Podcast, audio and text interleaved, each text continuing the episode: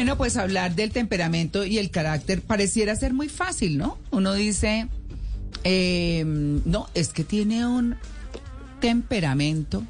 O qué mal carácter no, que, tiene o qué esa mal persona. carácter. Entonces se confunde con el genio. ¿no? Mm. Con el genio. Y dice, uno, es que es de un temperamento templado. O no, es una bola. O lo que quieran. Es decir, cualquier cosa. Y la gente está hablando siempre entre carácter y temperamento. Pero como si fuera una misma cosa. Y bueno, seguramente no lo son. Y por eso tenemos nuestro invitado de hoy, a Yokoi Kenji, que nos encanta además. Ay, Eh, sí, yo lo sigo mucho. Yokoi es maravilloso, es trabajador social por vocación, promueve en la comunidad hispana el liderazgo integral, eh, que se trata de una combinación de sabiduría ancestral japonesa y búsqueda de equilibrio e innovación, porque pues él es hijo de padre japonés y madre colombiana. Yokoi, muy buenos días. Un buen día para, para todos. Buenas noches aquí en Japón. Buen día allá en, en Colombia. Un placer estar con ustedes. El honor es mío. Yokoi, ¿usted anda por Japón? Pero no, con- qué Sí, rico, sí, sí. ¿no? ¿Y se fue para allá o qué? Estoy en la ciudad de Yokohama. Ah, está en Yokohama. ¿Y se fue del todo, Sí. Yokoi? ¿Qué tal yo toda preguntona como vecina aquí con escoba? ¿No? Es, es la pregunta que, que me han hecho mucho en este- estos meses Ya, eh, desde Colombia. ¿Se fue definitivamente? No, estoy visitando a, a- a mis padres. ya. Estoy junto a mi esposa y nuestro hijo menor. Mm. Pero ya en, en unos días volvemos a, a- a A Colombia. Colombia, donde vivimos en la actualidad. Claro. Bueno, Yokoi, no, claro, además es que irse para el Japón hay que tomarse un buen tiempo y aprovechar allá, por supuesto, todo. Yokoi, ¿cuál es, Es la, cuál es el- la diferencia entre el temperamento y el carácter? ¿Qué es una cosa y qué es la otra? Sí, bueno, yo- a, a- a mí me, me impactó mucho la, eh, la visión o la interpretación que tienen los japoneses sobre el carácter, porque de niño recuerdo que me hablaban de un profesor en la escuela que tenía un carácter muy fuerte. Sí. Entonces yo siempre estuve esperando que el profesor explotara, que, que nos regañara. Y siempre vi que los niños lo molestaban mucho, lo molestaban y lo molestaban y él nunca explotaba. Y, eh, y siempre decían es que él tiene un carácter muy, muy fuerte. Mm. Y, y yo dije, bueno, en algún momento va, va a explotar y no- no- nos va a tragar a todos. Pero el profesor nunca, nunca se ponía bravo. Y a eso se referían con que tenía un carácter muy fuerte. Carácter fuerte es la persona que logra dominar su temperamento. Y fue tal vez por primera vez que tuve como esa visión muy japonesa de que el temperamento es con algo que uno nace y carácter eh, son los principios que me ayudan a, a dominar ese temperamento. Ah, pero eso está buenísimo. El carácter son los principios, o sea que no necesariamente es bravo quien tiene carácter. Pe- ¿No? Las personas que se ponen muy bravas es porque tienen un carácter débil en realidad, según el pensamiento japonés. Ah, se pone muy bravo, estalla demasiado rápido, eh, no le sube, no le sube oxígeno al cerebro. Mm, Ese no. jefe no, no tiene un carácter fuerte. Si tuviera un carácter fuerte, podría respirar y darle un tiempo a la situación para que todos se calmen y buscar soluciones. Eso es tener un carácter fuerte. Muy contrario a lo que yo crecí viendo en Latinoamérica, donde decíamos, wow, es que tiene un carácter fuertísimo, o como decimos en Colombia, volado, Mm. eh, de carácter volado. Mm. Claro, es que uno, yo me eh, estaba yo aquí analizando, Analizando. tomando nota. Carácter, quien logra dominar, dominar el temperamento. Y el temperamento es con el que se nace. ¿Cómo aprender a conjugar el temperamento y el carácter? Porque yo también creo, una persona con carácter es una persona que si tiene que decir una verdad, la dice bien. No, no necesariamente tiene que ser como el patán o el grosero o la grosera o lo que sea. Esa es una persona con carácter, quien, quien dice las cosas como las tiene que decir en el momento que lo tiene que decir. Yo no sé si esto es así, Yokoi me corrige. Eh, y, y, y el temperamento, pues eso sí, el que se le vuela todo eh, o el que tiene la calma suficiente para manejar también un temperamento que sea adecuado con el medio en el cual está, con la sociedad en la cual se desenvuelve. No, estoy diciendo mucho enredo. estoy tratando de entender. No, no, sabe que, que, que, que mm, muchas, muchas de las explicaciones, porque incluso esto de, del temperamento, de alguna manera son teorías que algún ser humano dijo, venga, dividámoslo en cuatro pero hay otras teorías también sobre, sobre el temperamento, no, no, es la única. Sin embargo, sí es en el diálogo, en la reflexión de las palabras, de los términos o de la escritura, eh, donde logramos entender finalmente eh, el significado que, que, más se, eh, realmente nos interprete como seres humanos. Es decir, retomando lo que acabas de decir, una persona con carácter fuerte sabe decir las cosas en el momento correcto y en el tono correcto. Una persona con carácter débil se le salen las verdades. No, ah. puede justificarse diciendo es que yo digo la verdad y no importa dónde. No, en realidad no las dice, se le salen porque no tiene un carácter fuerte, su temperamento lo domina y no sabe decirlas en el momento correcto. Una verdad eh, no deja de ser una verdad, solo porque se diga en el momento que no es, pero puede causar mucho más daño que una mentira si no se dice en el momento que es. Qué interesante. Qué, pero qué interesante. Así es. Yokoi, hay, según entiendo, un carácter cultural tanto en el temperamento como en el carácter de cada persona. Porque por lo general, los colombianos que ahora están respondiendo a nuestros oyentes la encuesta, y muchos dicen que son sentimentales, además apasionados, pues esto nos muestra que tal vez sí hay un carácter cultural o un temperamento cultural heredado de lo que uno puede ver. Usted que está entre dos culturas, ¿cómo puede interpretar eso y cómo podemos aprender la una de la otra? Y bueno, lo, mejor es ver la, estadística la tendencia nuestra como latinos, por estadística, no es una tendencia exactamente eh, débil o afectiva, sino muy inclinada a la, violencia. Es decir, eh, el paso de estoy amando a puedo matar por amor o matarme por amor está muy cercano en nuestro cerebro. Esto quiere decir que puede que más bien seamos bastante coléricos eh, los latinoamericanos y tenemos una tendencia a creer que, somos sentimentales.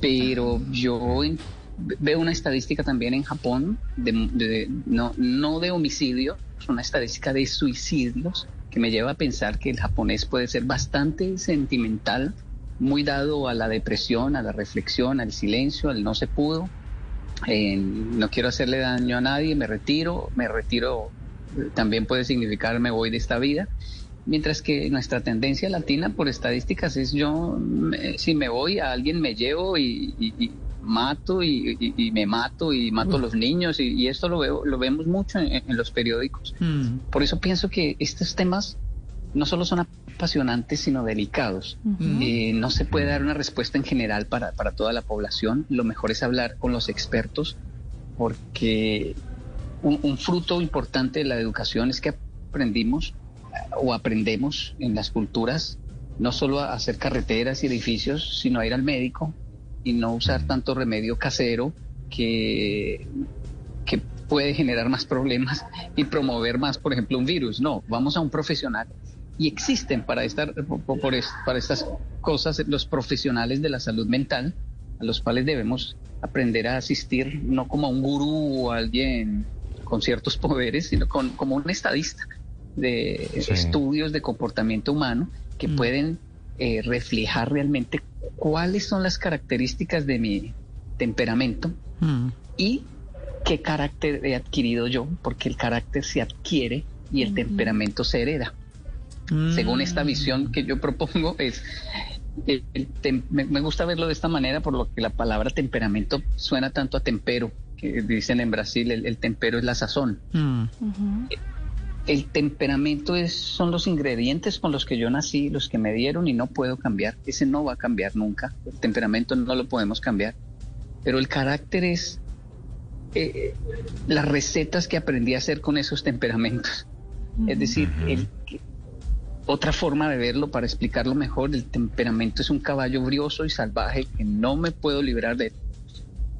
pero el carácter es un jinete que puede dominarlo. Yo nunca, tal vez nunca vaya a cambiar, pero sí puedo controlar mi temperamento.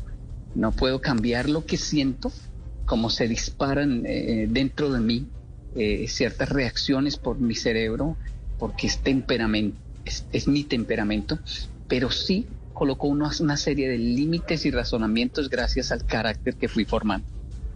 Correcto. Yokoi, bueno, está maravilloso el tema de el temperamento se hereda, el carácter se forja. ¿Dónde forjar ese carácter? ¿Cuál es el ambiente ideal para forjar un carácter sólido? Eh, pues, realmente el porcentaje más alto de ese carácter se dice que dicen los expertos, es decir, los psicólogos, ya se forjó en la infancia.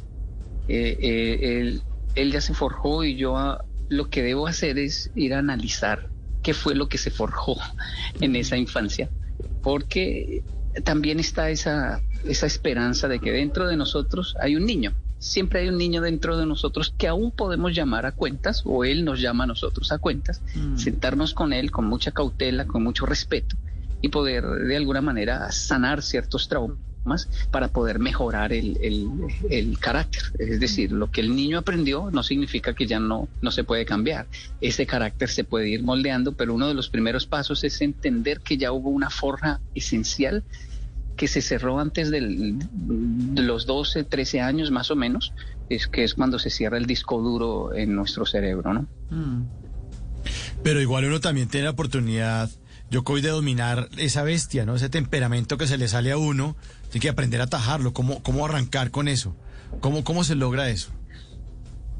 Sí, sí se puede. De hecho, es maravilloso ver cómo los latinos en nuestros países y zona de confort decimos, no, yo jamás, yo no soy capaz de hacer eso, nunca haría yo eso, no puedo. Pero cuando estamos en otros países, respetamos los semáforos, jamás lanzamos un papel en, la calle, no nos ponemos a pelear. Uno en casa ajena se porta muy bien los, los, hijos nuestros en casa ajena lavan la losa. El cambio de entorno es, es importante, es, es, esencial. La pandemia fue una casa ajena, es decir, la pandemia fue algo que nos puso a marchar, digámoslo así en términos muy colombianos. Y lo que jurábamos que, que no podíamos hacer, lo hicimos. Y después lo terminamos haciendo hasta con, con, gusto, es decir, ya no hay que usar tapabocas y la gente dice, no, yo lo quiero seguir usando. Aprendimos a hacer fila, tantas cosas que decíamos nos vamos a demorar décadas.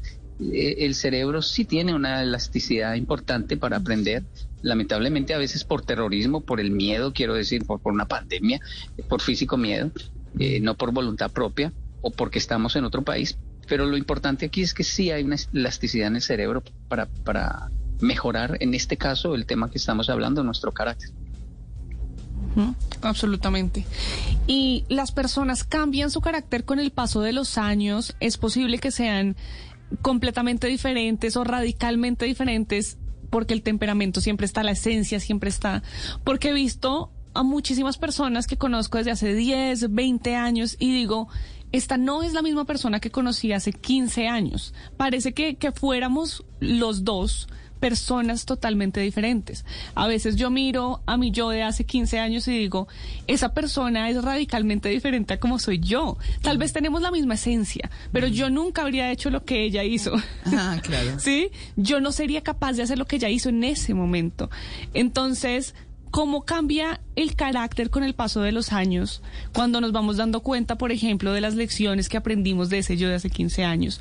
O no es el carácter el que está cambiando, sino de pronto los hábitos, la manera de ver el mundo. Y realmente los acontecimientos fuertes nos ayudan muchísimo a cambiar también se debe entender que estos cambios pueden ser para mal también, pero hay acontecimientos muy fuertes en la vida que nos marcan el nacimiento de un hijo, es de las cosas que eh, pueden generar un cambio muy drástico en la vida de una persona, el, hogar, el convivir con una pareja, eh, la pérdida eh, de un ser querido, los accidentes, eh, son, son situaciones que de alguna manera van generando cambios, por supuesto, en, nosotros. También se habla de, una, de un espacio, así como más o menos a los 12, 13 años se cierra como un disco duro en, nosotros, eh, en la adolescencia, y entramos solo a repetir muchas cosas, pero lo que aprendimos hasta esa, esa edad es esencial pero pareciera que se abre otra otro espacio, como una nueva oportunidad y, algunos expertos hablan de, de, una ventana muy, muy concreta, dicen entre los 39 y 43 años, hay un momento de revelación donde la persona eh, dice, no más, no quiero más. Eh, e, es, es, el mismo temperamento, pero está cansado. Algunos le llaman la, la etapa de la plenitud, donde nace una madurez importante, una decisión. Las personas dicen que los que aceptan esa ventana y aceptan el cambio, pues parece que vivieran otra vida, es como si volvieran a nacer. Claro. Otros se niegan y siguen repitiendo su vida. Y, ahí que vemos ejemplos de personas que definitivamente siguen igual y otros que parecen otros, que parece que cambiaron, que volvieron a nacer. Ah, claro, por eso, por eso eh, dice uno que la vida le da lo que necesita y no lo que quiere. ¿No?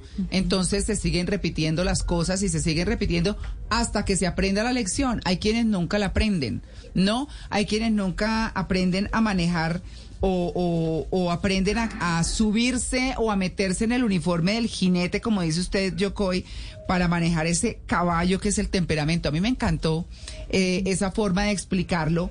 Eh, digamos que uno ya para terminar, si dice que el carácter, digamos, eh, se adquiere, se forja, eh, domina al temperamento, al temperamento que se hereda, que se nace con él, eh, que hay que manejar, pues creo que el jinete es el que tiene que pensar, es el que tiene que decir, bueno, hasta aquí voy yo, o vamos a cambiar esto, o vamos a manejar esto.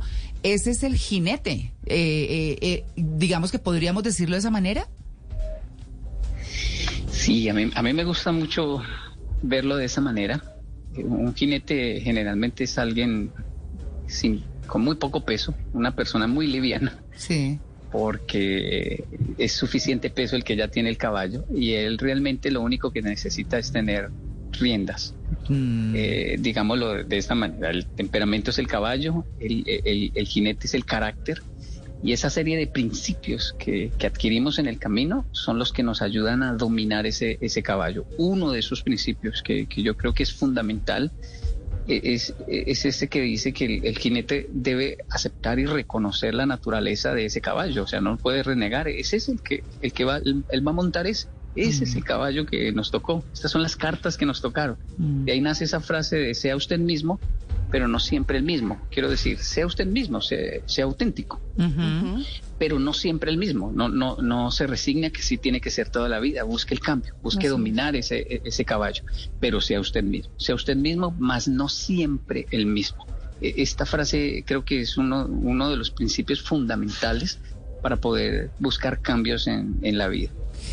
Yokoi, a mí eh, la verdad me encantó la conversación de hoy profunda como la que más, pero además de ir pensando cada cosa y cada palabra eh, y de razonar eh, cada enlace que usted hacía para poder comprender muy bien qué es el, el temperamento y qué es el carácter y cómo el carácter es el que lleva al temperamento, al buen comportamiento, si lo pudiéramos decir así.